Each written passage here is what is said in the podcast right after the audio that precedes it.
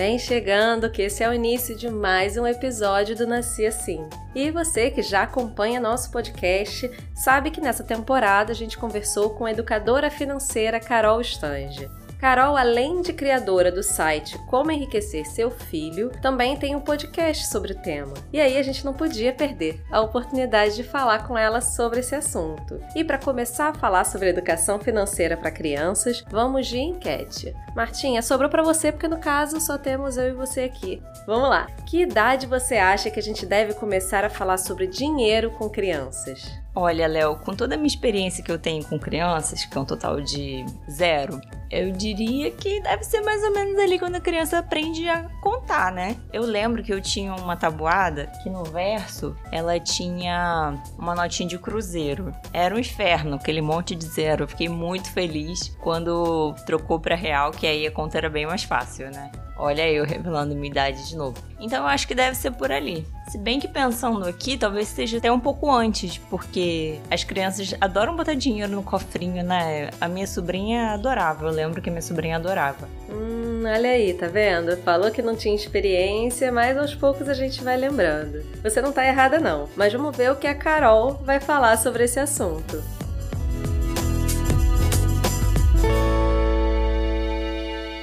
Carol, a gente estava aqui tentando adivinhar qual é a idade certa para puxar o assunto de dinheiro com as crianças. O que, que você recomenda? Olha só, vocês acham que faz diferença eu explicar para uma criança o preço das coisas ou explicar para um adolescente? Faz diferença, certo? Mas o cenário é o mesmo. Uma coisa não deixa de ser cara ou barata porque eu estou falando de uma criança de 7 anos ou de uma de 15. Elas continuam sendo caras ou baratas. O que a gente precisa fazer é explicar para a criança e o adolescente de acordo com a sofisticação que a idade permite. Então vamos lá. Se a gente está falando de uma criança de dois aninhos de idade, eu não faz o menor sentido eu explicar o que é caro, barato, regra bancária, o que é um investimento. Não, não é isso. Com dois aninhos de idade, eu vou dizer que dinheiro não é para rabiscar, não é para rasgar, não é para fazer trabalhinho manual, não é para colocar na boca, que tem lugar para ficar. Então, assim, tem uma coisa que eu sempre brinco, que o respeito ao dinheiro a gente vai mostrando já desde pequenininho, quando a gente deixa dinheiro jogado pela casa. Acho que todo mundo tem aquela gaveta terrível que tem lá moedinha, chave, pilha. Gente, eu adorava quando meu pai fazia isso, porque eu catava todas as moedas dele pra mim. então, com dois aninhos, três aninhos, o que a gente tem que falar para criança é assim: dinheiro tem lugar para ficar. Não é para ficar jogado, não é para ficar largado, né? Então vamos aqui, ó, coloca no cofrinho, deixa dentro da gaveta. Se você vira o dinheiro paradinho aqui, não mexe. Com quatro anos, a gente pega essa criança já começa a mostrar para ela que o ato de você comprar é uma negociação de troca. Eu dou algo em troca de outra coisa. Então eu posso pedir para essa criança de 4, 5 anos entregar o cartão para o moço da loja, perguntar quanto é, dar o dinheiro, receber o troco. Vocês já viram aquela foto da menininha com uma tesoura recortando a nota de 100 reais, o peixinho da nota de 100 reais? Eu vi num vídeo seu, gente, eu quis morrer. Se essa criança soubesse que dinheiro não é para fazer trabalhinho, ela não teria recortado. Então ela já, já saberia que não era. Então você pensa comigo, uma criança que consegue manusear a tesoura dessa forma, ela já tem ali uns 5 anos, talvez, né? Se a gente fica esperando adquirir uma certa idade para explicar as coisas, a gente corre o risco, né, de pecar pela omissão. E aí, quando a gente fala de uma criança de 6, 7 anos, a gente começa a introduzir a semanada, porque ela já sabe reconhecer os números, ela já sabe fazer uma continha de mais, uma continha de menos ali de uma coisa simples. Aos 12 anos, a gente pode colocar a mesada, a gente coloca como estabelecimento de prioridades. Para chegar aos 15, 16, a gente realmente já ter uma conta corrente, uma conta investimentos e essa, esse adolescente saber administrar minimamente ali os seus recursos, né? Ele não precisa começar a investir na bolsa de valores aos 13, mas ele precisa saber exatamente que aquele dinheiro ele tem um objetivo, ele tem um porquê. Nossa, a arte da escolha, né? Fazer escolhas é difícil. A gente não consegue comprar tudo que a gente gente quer. Na nossa vida de adulto, a gente tem que escolher, e é na infância que a gente mostra justamente como fazer essa escolha.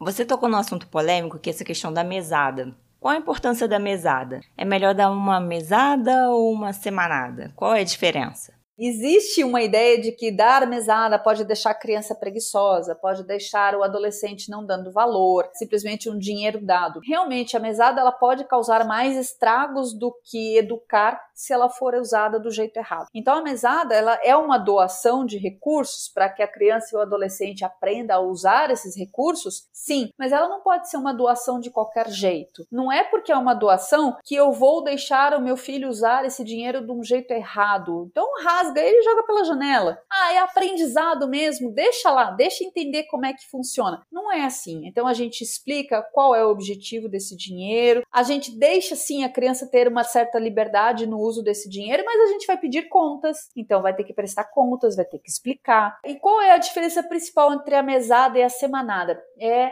a periodicidade. Então a semanada, como o próprio nome diz, a gente trabalha por semana, um valorzinho por semana, e a mesada é um valor por mês. Qual é a diferença de um de outro? Normalmente nos seus 7, 8, até os seus 12 anos, a gente trabalha com a semanada porque é mais fácil para a criança administrar esses recursos nesse período. Um mês para uma criança de 7 anos é um tempo enorme, é muito grande. Fica muito difícil para ela administrar uma coisa. Nossa, um mês ela já esqueceu. Então a gente mantém o interesse dela num período mais curto e quando ela já se mostra mais apta para administrar esses recursos, para fazer um planejamento, aí a gente fala o seguinte: então vai para a mesada. Normalmente é por volta dos seus 12 anos que a gente começa a colocar mesada, mas depende da criança, tá? Tem crianças que são mais ligeirinhas, tem crianças que são um pouco mais devagar, assim, nesse ponto. E não tem nada de errado com isso. Tem o time da criança. Aliás, o melhor momento para falar sobre dinheiro com filhos é o momento que a criança quer saber, que ela tem interesse, que ela demonstra interesse.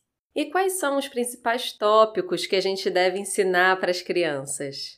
A gente tem que ensinar, nossa, tudo, né? Então, a gente pode começar com uma criança aí dos seus sete anos a já dar um desafio para ela. Eu brinco que eu chamo de desafio dos 10 reais, mas não precisa ser 10 reais, tá? Pode ser 20, 30, 50, 100, não sei qual é a realidade familiar onde a gente já começa a falar o seguinte: você vai comigo no supermercado, meu filho? Então, olha, você tem esse dinheiro aqui para gastar com o que você quiser. E aí a gente já começa a observar, e eu acho muito divertido, assim, particularmente, talvez um pouco de sadismo da minha parte, mas eu já acho muito divertido ver a criança trocar de produto o tempo todo. Então, uma hora ela pega uma bolacha, daí ela vê o preço, daí ela troca por um chocolate, depois ela troca de novo por uma bala, depois ela volta para a primeira bolacha. Ótimo! Ela está exercendo o poder de escolha dela. Ela está aprendendo a fazer escolhas porque ela tem uma verba. Aquela verba é dela. Então a gente já começa a, a mostrar isso. O dinheiro é um bem finito. Não tem jeito, a gente precisa aprender a escolher. Aí depois a gente vai ter que mostrar o que é necessário e o que é supérfluo. Isso é muito simples de mostrar.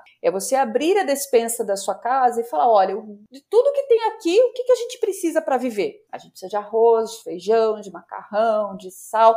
A gente precisa da bolachinha, da balinha, do chocolatinho? Talvez a gente goste, né? A gente precise, entre aspas, mas não é essencial. A gente não precisa disso para viver. Então a gente vai mostrando também o que é desejado e o que é necessário. E depois a gente pode brincar também de ensinar coisas que não têm preço. Então, por exemplo, você troca esse dinheiro, essa nota de dinheiro aqui por um abraço da mamãe? Você troca esse pacote de bolacha aqui por um momento chamego com a mamãe? Por uma brincadeira com o cachorro? Não sei, aí a gente tem que buscar na rotina da criança, mas a gente só consegue mostrando que existe o ponto A e o ponto B. Ela precisa aprender a, a escolher e a reconhecer que tem coisa que não se compra. Você quer comprar um beijo da mamãe? Isso não se compra. Inclusive, fica o recado para pais e mães assim: Olha, se você se comportar, eu te dou um presentinho depois que a gente sair da casa da vovó. Então fica bem quietinho e não mexe em nada. Eu estou comprando um comportamento. Ah, mas eu estou fazendo isso como incentivo. Pois é, a linha que distingue o incentivo de uma compra de comportamento é muito tênue. É igual a linha de incentivo para nota alta. Se você tirar nota 10, eu te dou um dinheiro. Mas se a criança é capaz de tirar nota 10, deixa eu entender por que, que eu preciso fazer esse incentivo. Será que a obrigação de aluno não é passar de ano de qualquer forma? Enfim, a gente podia fazer um segundo papo só para contar sobre essa complexidade, porque é cheio de pegadinhas. E olha, tira a primeira pedra quem nunca fez? Claro! É muito difícil. A gente, quando vê, dá umas derrapadas assim e volta ao caminho.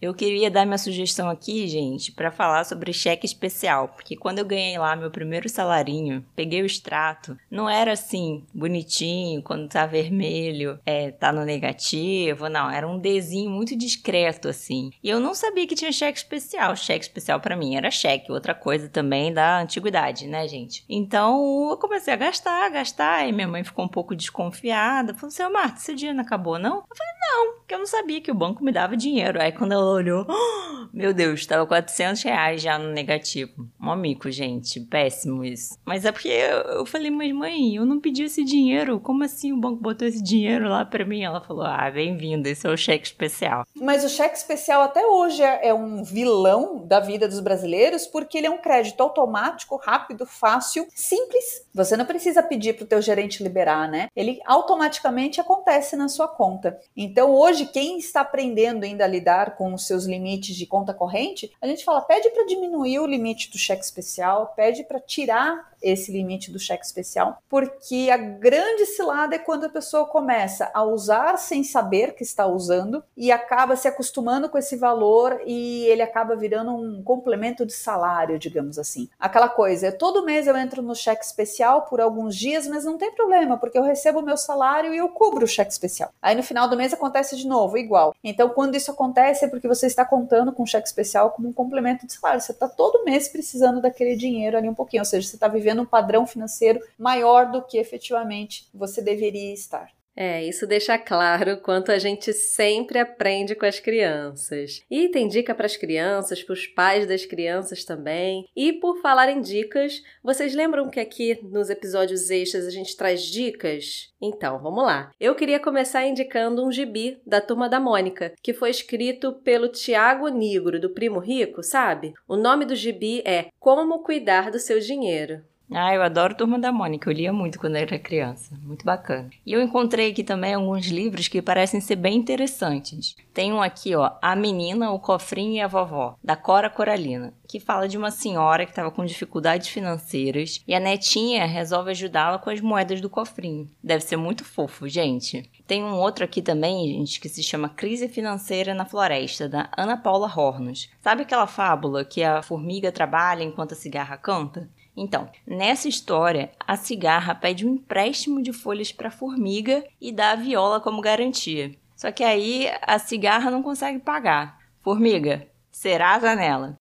Gente, muito criativa. Ah, e uma dica que a gente não pode deixar de passar é do livro Dinheiro Nasce em Árvore, da Carol Sandler, com quem a gente conversou lá no primeiro episódio do Nasci Assim. Gente, eu só queria uma mudinha dessa árvore.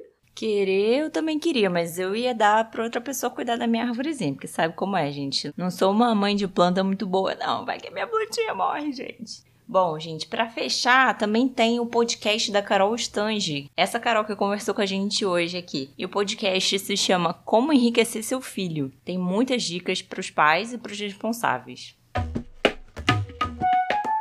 Agora chega de dicas. Acabaram as dicas, acabou o episódio, acabou tudo. Não, mentira. Volta aqui. Ei, tem muito episódio ainda dessa sétima temporada. E se você também tem alguma dica bacana sobre o tema, manda pra gente lá no nosso Instagram, arroba podcast Nasci Assim, que a gente compartilha. Ou você também pode ir no nosso site, www.nasciassim.com.br. Eu e a Martinha agradecemos muito a participação da Carol Stange e a sua também, por estar com a gente agora até o final. Um beijo grande e até o próximo episódio.